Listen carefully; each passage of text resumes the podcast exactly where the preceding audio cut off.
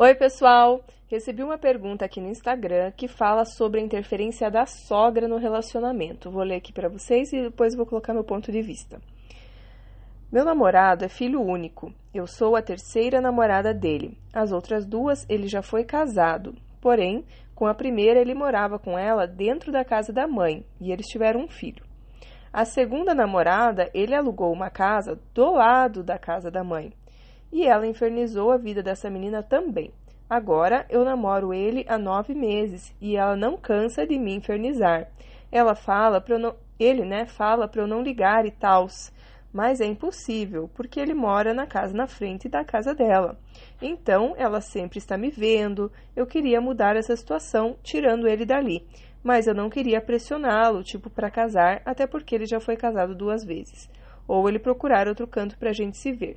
Não sei o que fazer.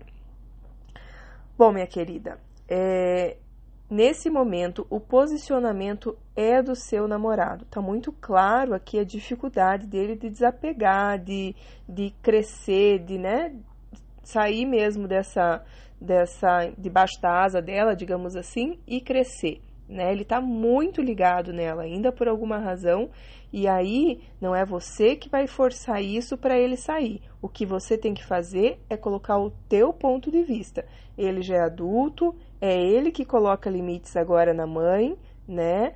A conversa é com ele, não é para você ficar engolindo sapo, ai, não ligue. Não existe isso, não ligue. Uma hora explode e aí é para todo lado, entendeu? É aquela confusão para todo lado porque ninguém aguenta para sempre.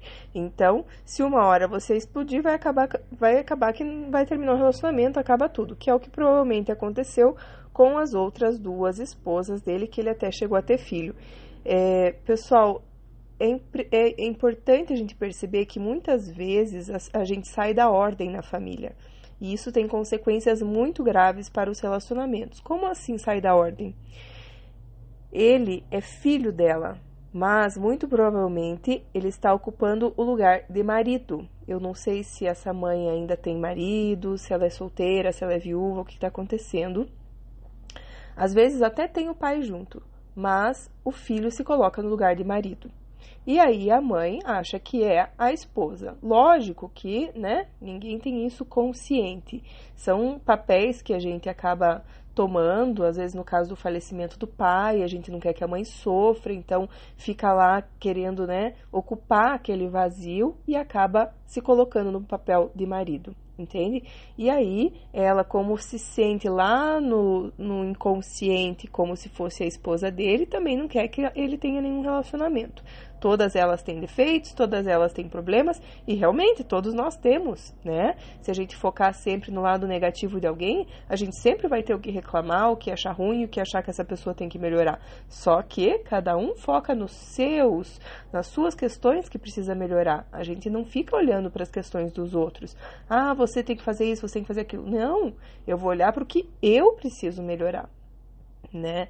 Então, é muito importante essa distância saudável. Não dá, pessoal, por mais maravilhosa que seja sua mãe, seu pai, não dá para viver grudado. Se você quer ter uma família, você precisa de uma distância saudável, onde vocês tenham a individualidade de vocês, onde vocês estejam realmente abertos para criar uma nova família. E essa nova família que vai ter um filho e tudo mais, essa família tem precedência, sabe? Essa família é a, é a nova família. Então a gente tá, tem que estar tá realmente aberto para criar uma nova família, né? Para criar um novo sistema familiar. Enquanto ele estiver preso a essa mãe, se colocando na posição de marido, não vai dar certo com nenhum relacionamento, tá? Então tá na hora dele decidir se ele vai ser o marido ou se ele vai ser o filho, né? É, eu acredito que é muito muito comum essa questão de sair da ordem, infelizmente, e vários outros tipos, né? Às vezes a, a gente se coloca, por exemplo, como mãe da mãe. Eu quero ensinar minha mãe a viver, né? Eu quero, sou, me coloco como pai da mãe.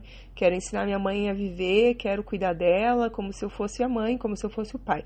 E isso não pode, tem consequências terríveis para as nossas vidas. A gente tem que respeitar a ordem, a hierarquia, da ordem que a gente veio para a vida.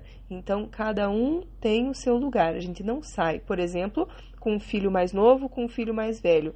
O mais novo é o mais novo, o mais velho é o mais velho. Não dá para o mais velho querer, é, o mais novo querer começar a ensinar o mais velho, sabe? Tem que ter esse respeito à hierarquia. A vida flui muito melhor com isso. Isso é uma das ordens do amor, da constelação familiar, criada por Bert Hellinger, né? E que tem aí é, resolvido muitos e muitos problemas e tem ajudado muitas pessoas, muitas famílias a levar uma vida mais feliz, mais saudável, mais alegre. Então, observem muito isso. É isso, minha querida. Fica esperta que essa conversa é com ele, ele precisa se é, posicionar, ele precisa entender que daqui, daqui para frente, se ele quiser realmente um relacionamento, ele precisa ter uma distância saudável, né? E você não vai pressionar ele, mas você vai deixar muito claro o que você espera de um relacionamento, quais são as suas necessidades, o que é importante para você e vai se defender. Se ele não puder te oferecer um mínimo de dignidade, ah, isso de falar não ligue, isso não é é uma questão. É, a gente tem que ter realmente o nosso espaço, tem que ter realmente o respeito às nossas necessidades. Se ele não puder olhar para as suas necessidades, você tem que começar a rever essa relação, sabe? Porque, veja, a primeira esposa teve até um filho com ele e não aguentou. Né? E aí fica tudo muito mais difícil. Então eu sei que você quer que dê certo, mas para primeira coisa para dar certo é essa conversa de vocês, esse diálogo, dele perceber que realmente ele precisa cortar o cordão umbilical. E tá difícil, né? Então, às vezes, ele vai precisar de uma terapia, alguma coisa, enfim, é, para entender melhor essa situação, para realmente conseguir ficar cada um no seu lugar, tá bom?